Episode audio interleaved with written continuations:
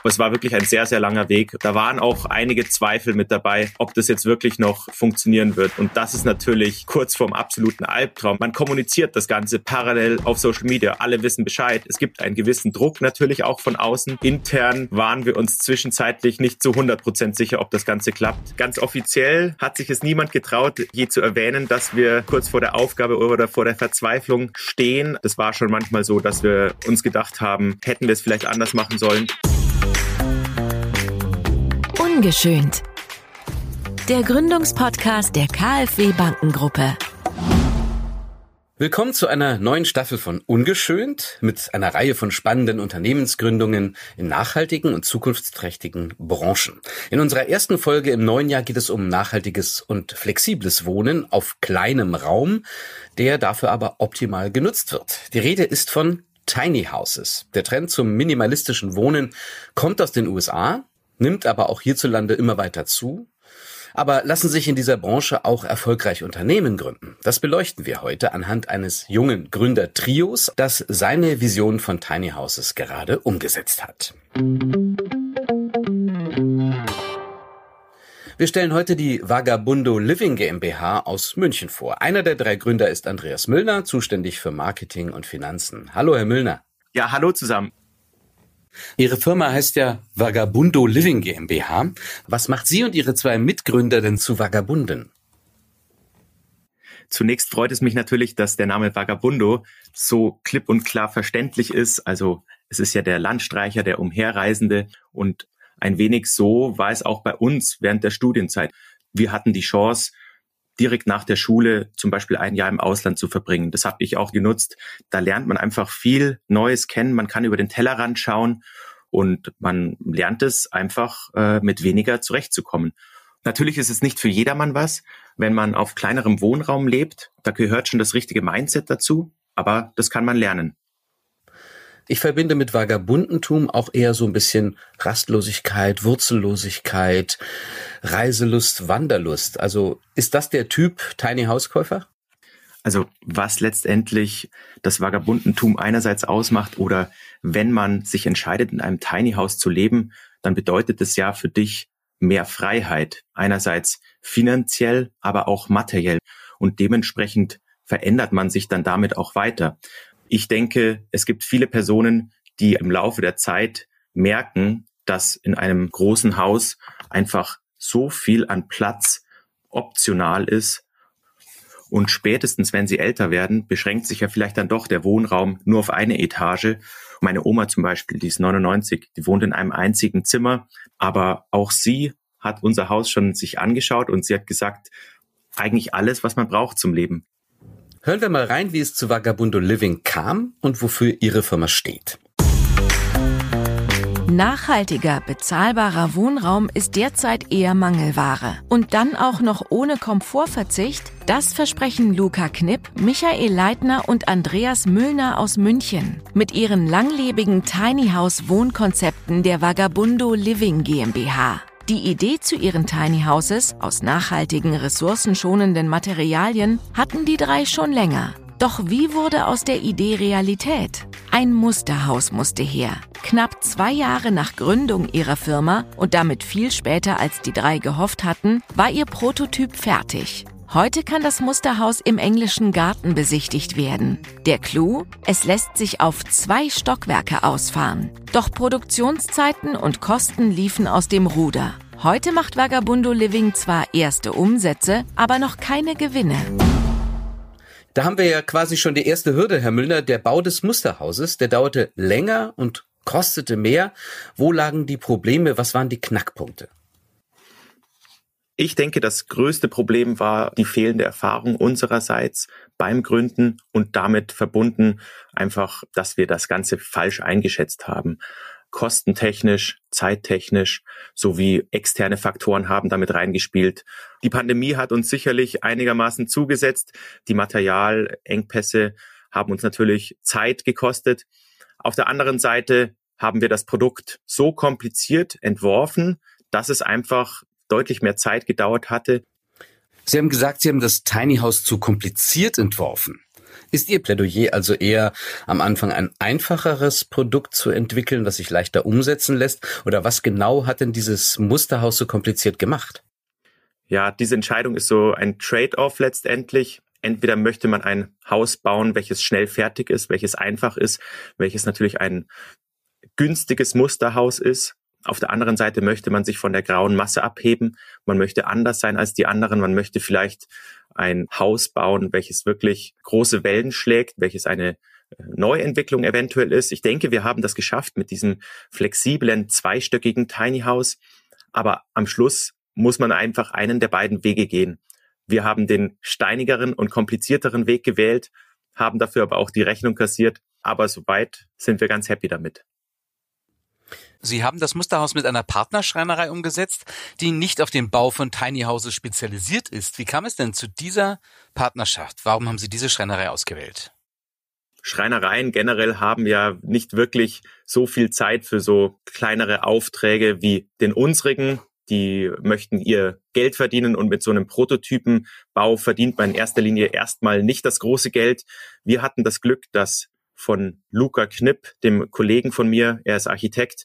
Seine Eltern haben eine Messebauschreinerei, die viel im Bereich Küche und anderem Möbelbau schon Erfahrung haben. Wenn man mit der eigenen Familie zusammenarbeitet, gibt es natürlich auch wieder neue Hürden und neue Challenges, die man so vorher nicht erwartet hätte.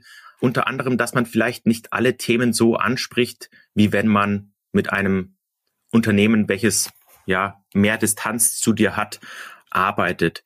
So Dinge wie die Fertigstellungstermine von unserem Musterhaus jetzt, das hat sich leider immer wieder nach hinten verzögert. Da gab es natürlich auch immer wieder kritische Stellen, in denen diese Partnerschreinerei auch ihrer eigenen Arbeit hinterhergehen musste. Da wurde natürlich unser Projekt immer mal wieder nach hinten angestellt. Das verstehen wir auch absolut. Wenn wir jetzt mal die technische Seite betrachten, Sie haben ja gesagt, das ist ein kompliziertes, komplexes Produkt. Wo liegen denn die Knackpunkte, wenn man auf so minimalem Raum baut? Und wie haben Sie diese Schwierigkeiten gelöst? Einerseits liegt der Knackpunkt dabei, wenn wir jetzt unser Musterhaus betrachten, das ist 7,45 Meter lang und 2,55 Meter breit. So kann man es auf der Straße unkompliziert transportieren. Da ist einer der Knackpunkte, das Thema Dämmung, dicker oder weniger dick, versus das andere Thema mehr oder weniger Wohnraum. Je mehr man dämmt, desto mehr schrumpft der Wohnraum innen drin. Und da muss man natürlich die goldene Mitte treffen. Wir haben, glaube ich, eine ganz gute goldene Mitte jetzt getroffen mit unserem Musterhaus. Auf der anderen Seite gehört dazu die Innenarchitektur, nämlich die intelligente Raumgestaltung dieses Hauses in manchen Modul, Minimal oder Tiny Häusern ist die Raumaufteilung meiner Meinung nach sehr unüberlegt, so dass alles so zugestellt wirkt.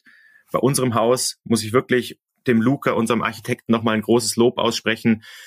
Es ist alles am rechten Fleck. Die Küche ist keinen Zentimeter zu groß. Der Wohnraum ist schlau gelöst. Es ist eine Kombination aus Aufenthalt sowie Esszimmer. Im oberen Geschoss haben wir dann noch das Schlafzimmer und ja, die komplette Idee ist wirklich sehr gut gelungen. Und das ist die andere Seite, die wirklich sehr wichtig ist, wenn man dann eben dicker dämmt, was wir gemacht haben, dass dann innen drin der Wohnraum intelligent gestaltet ist. Jetzt haben Sie vorhin erwähnt, Ihr Tiny House ist zweigeschossig. Äh, es lässt sich dann vermutlich recht schwierig transportieren.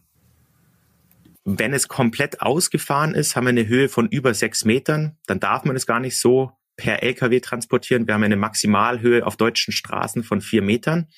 Von gewöhnlichen Tiny Häusern kennen wir es so, da haben wir zum Beispiel eine Galerie oben, da haben wir dann eine Schlafnische, da kann man aber dann nicht drin stehen.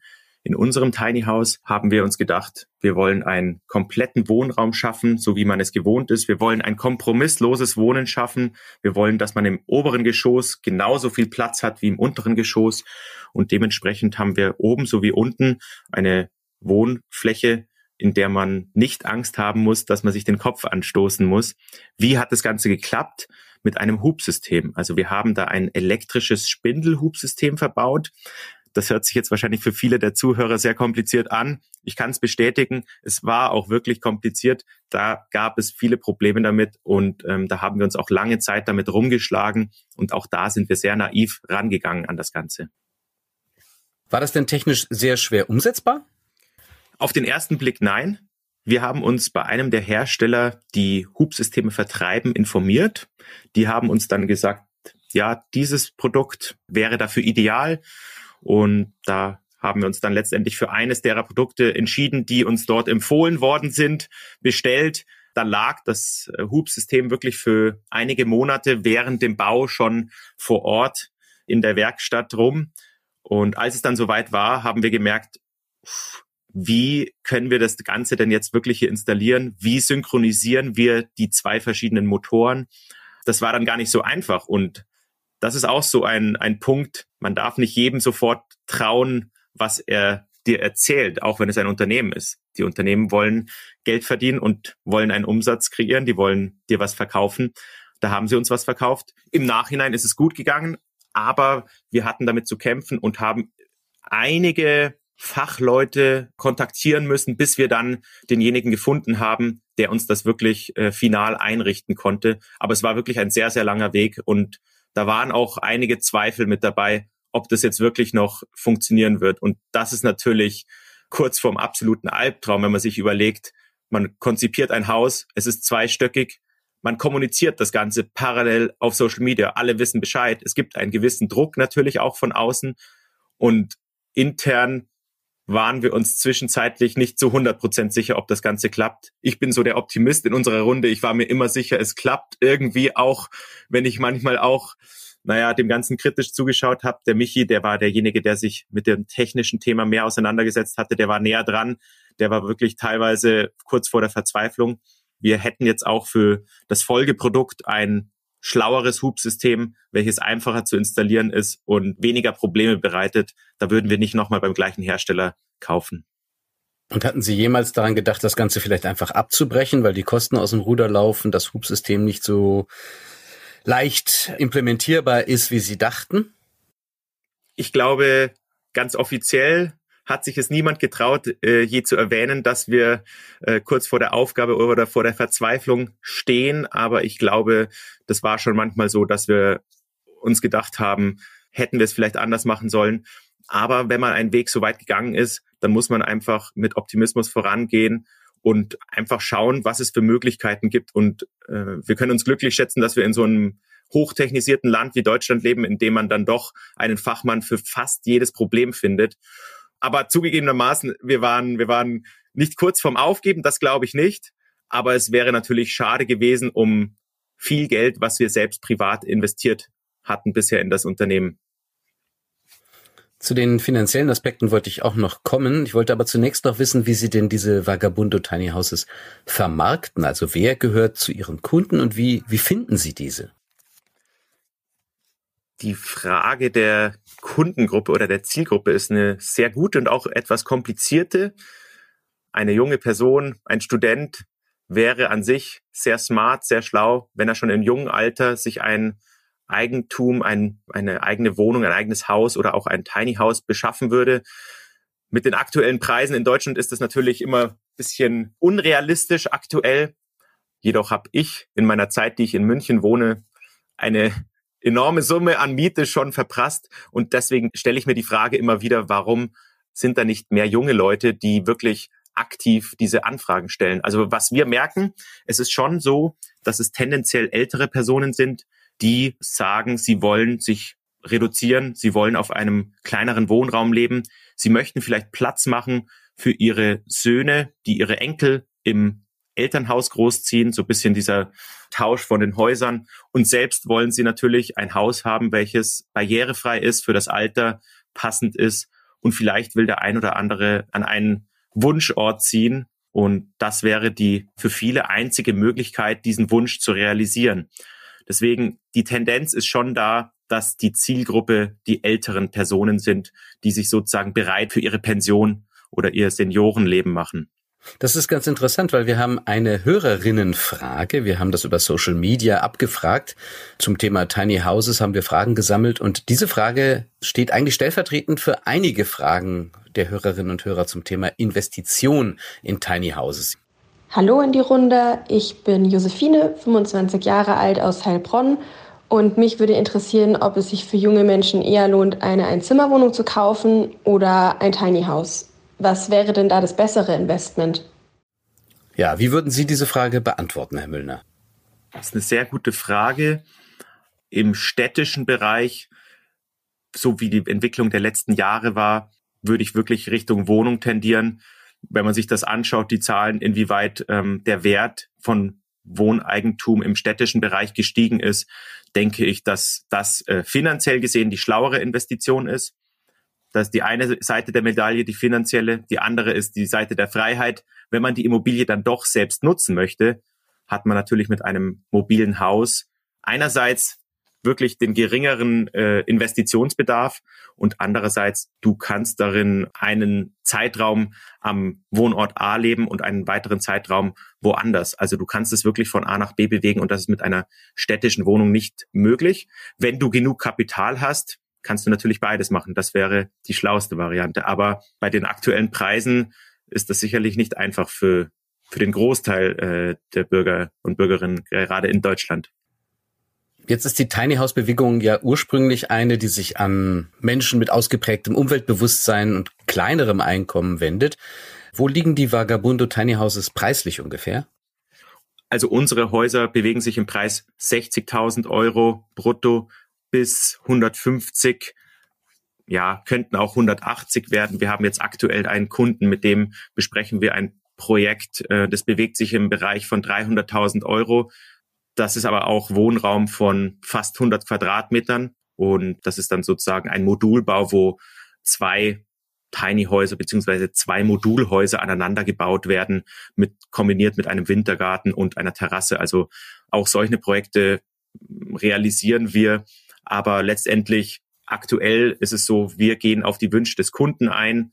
Der Kunde formt das Produkt. Also das Produkt, was der Kunde haben möchte, wird in fünf Jahren in unserem Portfolio stehen. Okay, sagen wir mal, um die 100 bis 150.000 kann man durchaus locker für so ein Tiny House bezahlen angesichts der Tatsache, dass hier wahrscheinlich keine Wertsteigerung äh, zu erwarten ist, ist das natürlich schon auch ein Luxusprodukt, würde ich sagen. Damit mehr Menschen nachhaltig oder ressourcenschonend und flexibel wohnen können, wie sie es ja beabsichtigen, müssten ihre Produkte da nicht sehr viel erschwinglicher sein? Zum Thema Erschwinglichkeit, ich sage jetzt mal so, es ist natürlich schwierig, das Produkt günstiger anzubieten, denn wir bieten einfach eine Qualität made in Germany an wir schlagen unsere eigene Marge drauf, so dass das Unternehmen überleben kann. Deswegen diese Preise sind absolut ähm, gerechtfertigt. Das ist auch nicht teuer. Letztendlich, klar, das hängt so ein bisschen von der Nutzung ab. Wenn du jetzt halt das Haus dir als Ferienhaus kaufst, dann ist es natürlich fraglich, warum du hier 150.000 Euro für ein Ferienhaus ausgibst. Auf der anderen Seite muss man natürlich auch sagen, es gibt auch Personen, die kaufen sich Ferienhäuser für noch mehr Geld. Und letztendlich auch die Frage, die Sie hatten mit der Wertsteigerung, das hängt immer davon ab. Sinken wird der Preis nicht. Und was auch neu ist im Bereich Immobilien, du kannst das Haus natürlich überall hin verkaufen. Also es ist nicht ortsgebunden. Dementsprechend wirst du eventuell viel schneller einen Käufer finden. Jetzt hatten Sie erwähnt, Sie haben eine Marge, mit der das Unternehmen mal so gerade überleben kann. Ähm, wie haben Sie denn Ihre Gründung überhaupt finanziert? Sie hatten ja alle drei feste Jobs bei großen Unternehmen, die haben Sie gekündigt und haben gegründet. Wie haben Sie das finanziert? Über die letzten Jahre haben wir uns ein bisschen Geld angespart und ein Großteil des Geldes ist jetzt wirklich in das Unternehmen geflossen. Dementsprechend ist es eine komplette Eigenfinanzierung ohne externe Investoren. Wir haben uns proaktiv dafür entschieden, weil wir einfach die Vorteile dieser Art von äh, Gründung gesehen haben oder dieser Art von Finanzierung gesehen haben und ob wir das Geld jetzt irgendwann zurückzahlen müssen oder ob andere bei uns mitverdienen werden. Für uns war es einfach der schönere Weg und auch der Weg, in dem wir sehen, wir können das, das Produkt so gestalten, wie wir wollen. Uns wird nicht reingeredet. und wir haben die Entscheidungshoheit. Und letztendlich dadurch, da wir das Kapital von uns drei eben freimachen konnten für die Unternehmensgründung, war die Entscheidung klar, wir wollen das eigenfinanzieren. Und was meinen Sie, wie wird sich Vagabundo Living denn weiterentwickeln? 2022 haben wir unsere ersten Umsätze erzielen können durch natürlich sehr hohe Ausgaben. Immer noch haben wir keinen Gewinn erzielt bisher, aber wir sehen da sehr optimistisch in die Zukunft. Auch jetzt vor allem im Jahr 2023 rechnen wir damit, dass wir die ersten Gewinne erzielen werden, ja. Und wie haben Sie jetzt die letzten Monate finanziert? Auch sich selbst, meine ich?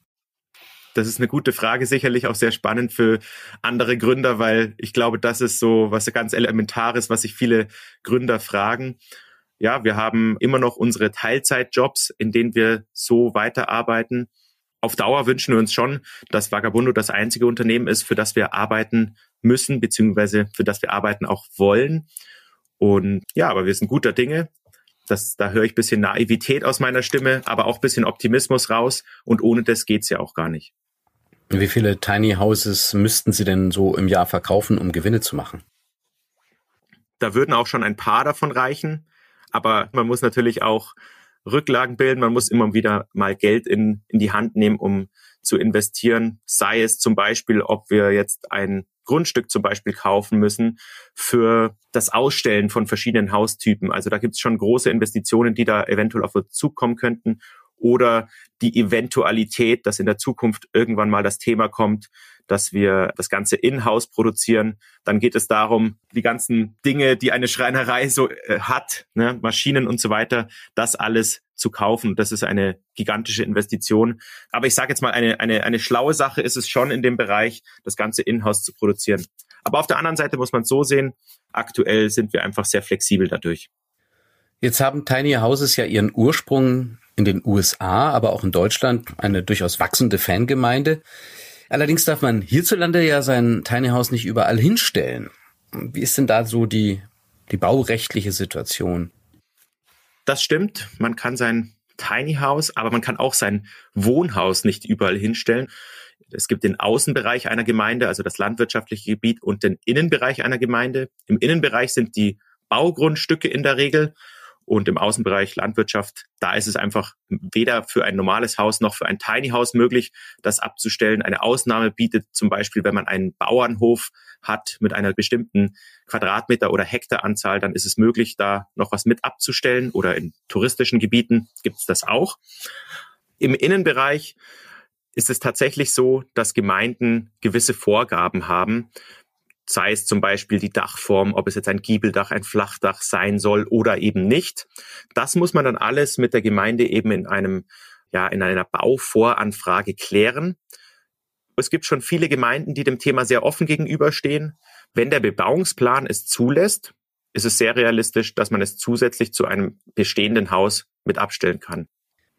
Gibt es eigentlich so etwas wie Tiny House Hotspots in Deutschland, also wo man sie gehäuft antrifft? Auf Campingplätzen sieht man diese Häuser ja nicht unbedingt. Auf Campingplätzen kommt es immer mehr. Wir haben ja auf Campingplätzen so ein bisschen diese, naja, schäbigen Plastikbungalows manchmal stehen.